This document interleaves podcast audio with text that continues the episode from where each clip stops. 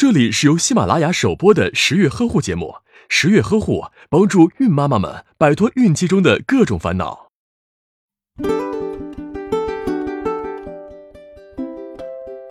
不孕的原因有很多种，当发生不孕状况时，女性朋友们可千万不要自以为是的胡乱猜测，耽误了病情的最佳治疗时机，这样将会带来许多难以预料的后果。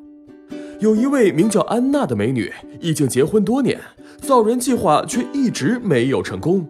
她平时的食量不大，体重却逐年上升，月经也越来越不正常，甚至于几个月都不来。她认为这是体重惹的祸，曾多次参加了专业的瘦身集中营，然而各种减肥方法都尝试了，受尽艰辛和折磨，却是屡战屡败。毫无办法的她去妇产科做检查，结果却一切正常。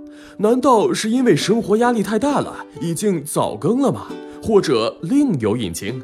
最后，医生为安娜进行了详细的内分泌检查，得出结论，她是得了多囊卵巢综合症。难道说多囊卵巢综合症是安娜多年不孕的罪魁祸首？这到底是一种什么病？又怎么会得上这种病的？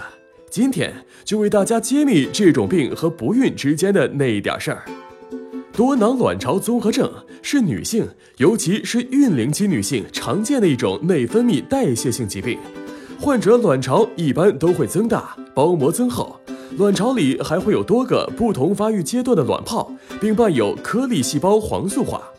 研究认为，这种病大多因遗传引起，遗传可能来自母亲，可能来自父亲。男性体内也可能含有引起此类疾病的基因。当爸爸脱发而自己的月经不规律、越来越胖时，一定要去医院检查，小心得了多囊卵巢综合症。要确诊为此病，除了有月经不调的病史，还要有高雄激素血症的证据。这种证据一方面可以通过化验得知，一方面可以通过临床表现得知，比如脱发、多毛、痤疮、抑郁。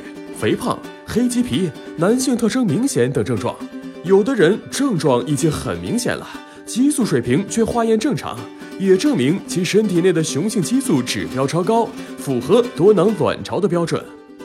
还有一种方法是通过 B 超检查，如果发现两侧卵巢的小卵泡超过了十二个，那么多囊卵巢很可能就已经找上门来了。